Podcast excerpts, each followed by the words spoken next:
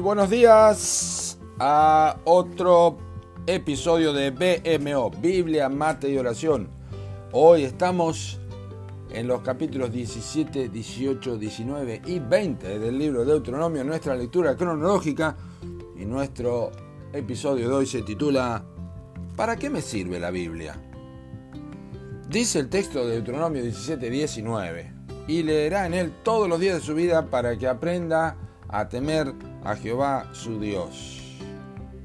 Interesante, este versículo está escrito en el contexto de una monarquía futura. Quienes se califiquen a sí mismos como cristianos no pueden evitar la Biblia. Son dos términos indivisibles y no se pueden disociar sin que el uno o el otro quede diezmado de su verdadero significado. Los cristianos necesitan la Biblia y la Biblia define a los cristianos. ¿Es eso tan importante? Por supuesto que sí. La Biblia misma describe de varias maneras su propósito e importancia a través de diferentes facetas y expresiones que apuntan todas a un mismo fin, es decir, el conocimiento de Dios para la seguridad de la vida eterna. En Deuteronomio 17-19 hallamos una de estas expresiones cuyo mensaje comunica que el aprendizaje del temor de Dios es uno de los propósitos por el cual la lectura de la palabra de Dios es enfatizada en sus páginas. En este versículo estamos en presencia, como mencionamos, de un mandato o un mandamiento para un monarca, pero también seguros de que el aprendizaje del temor de Dios no está confinado solo a los reyes, sino a todo el ser humano. Lamentablemente están aquellos quienes, llamándose cristianos, no pueden describir ni el término ni la historia del mismo, es decir, de lo que es un cristiano. Su insistencia en su cristianismo por tradición familiar es proporcionalmente directo a su ignorancia diaria de la Biblia, la palabra de Dios.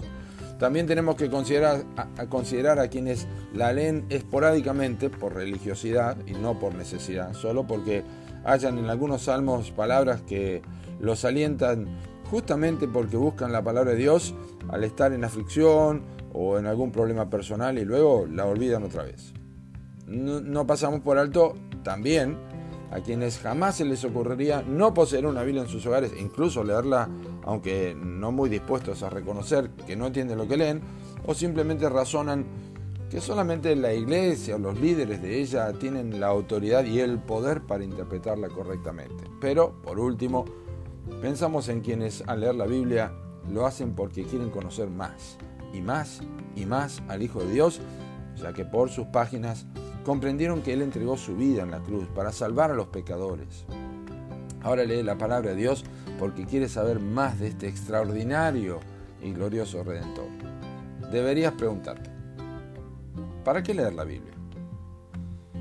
¿Por qué si la leo no la entiendo?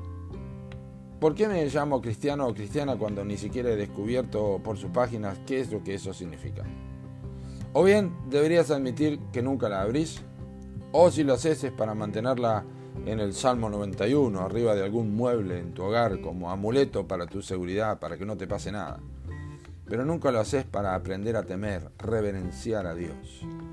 No podés imaginarte lo fabuloso que es cuando entendés lo que significan las palabras del Salmo 19.7.